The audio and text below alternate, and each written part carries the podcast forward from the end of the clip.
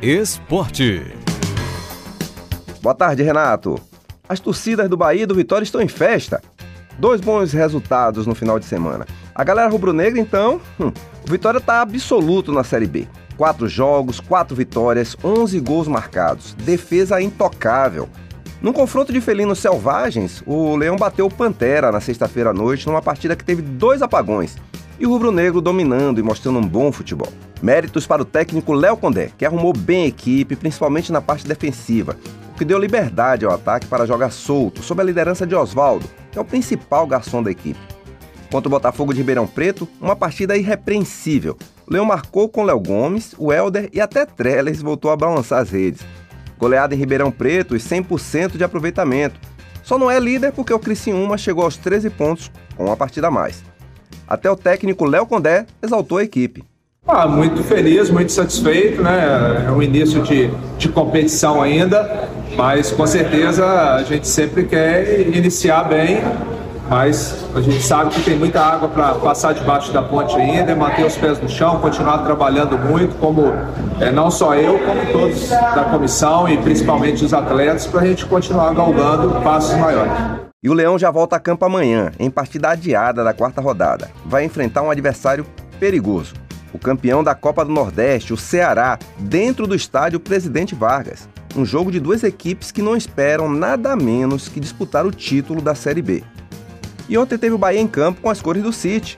O tricolor fechou a parceria com o conglomerado esportivo e usou o terceiro uniforme que homenageia o Manchester, carro-chefe do City Football Group, na semana passada teve festa com a presença do CEO do grupo, Ferran Soriano, que também fez um tour pela cidade. O Bahia City e venceu sua segunda partida seguida. Bateu Curitiba com gols de Victor Luiz contra Biel e David Duarte, zagueiro contestado no início da temporada, mas que retornou à equipe em alta e tem feito boas partidas. O Coxa ainda marcou com Bosquila, o Bahia foi superior toda a partida e poderia ter feito mais gols, mas optou por jogar de forma mais cuidadosa, certamente para garantir a festa dos quase 40 mil torcedores presentes à Arena Fonte Nova. Bom jogo de Cauli, responsável por duas assistências, e Biel em alta velocidade.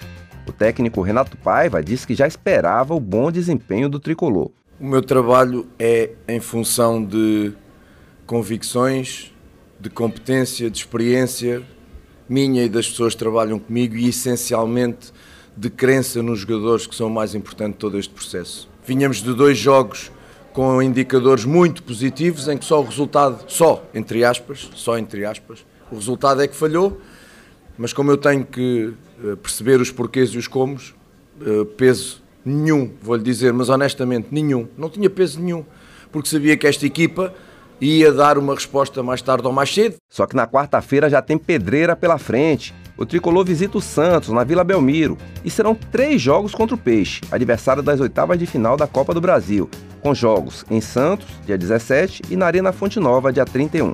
No sábado, pelo Brasileirão, tem Flamengo na Fonte e, sem sombra de dúvidas, vai ter estádio completamente lotado.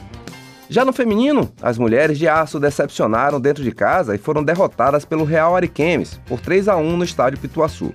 O Bahia é o nono colocado, colado no G8, que passa à próxima fase.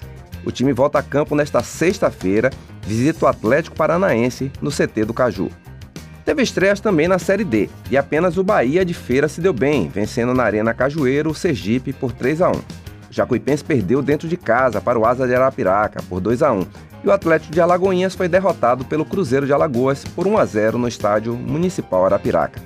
É isso, boa tarde.